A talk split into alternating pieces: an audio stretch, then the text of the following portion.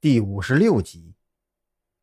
不过，等他一路追到三楼的时候，却听到“鸡”的一声惨叫，一个干瘦的影子从天而降。张扬闪到一旁，那东西砰的一下砸到自己身旁，正是那只刚刚逃跑的猴子。不过，现在这干瘦的猴子正眼巴巴地看着自己，他因为过于瘦弱，脸上的皮肉都陷了进去，反而显得愈发滚圆的眼睛。正闪烁着对生的渴求。猴子嘴角在喷血，他的脖子呈九十度角靠在肩膀上，是刚刚被人折断的样子。三楼就是这个筒子楼的最高层，通往最顶端的地方是一个天窗。当张扬来到这里的时候，那天窗上耷拉下来的绳梯也随着猴子一起落了下来。至少可以肯定的一点是，狗熊好像是无法通过绳梯爬到最顶层的。那个人，他一定是想逃跑。张扬脑海中闪过这个念头，连忙调转方向向下跑。不过才跑了两步路，他就又折返回来，将那只死掉的猴子也一并带上。楼下。蓝雨桐安然无恙的站在门口，这让张扬松了一口气。嫌疑人可能就在这附近，你守在门口，我去楼后面看看。张扬匆匆留下一句话，丢掉猴子的尸体，飞也似的冲出了大门。绕到楼的后面，他果然看到有一根粗大的绳子是从三楼一直垂到地上的，那地上还有脚印。不仅仅是有过来的脚印，还有逃跑的。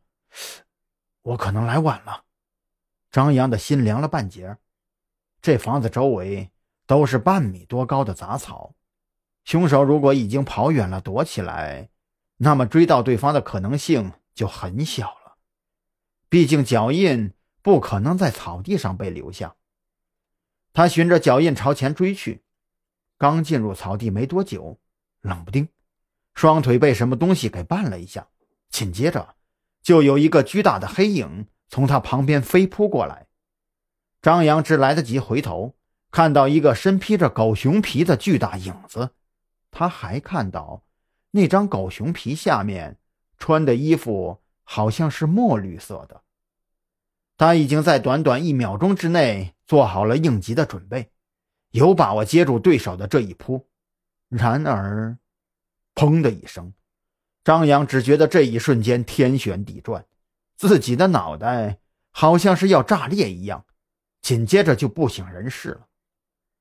当他醒来的时候，发现自己躺在了救护车里，带着吸氧机。我，我这是在哪里啊？别动，你脑部受到撞击了，很可能会脑震荡的。现在老老实实躺着。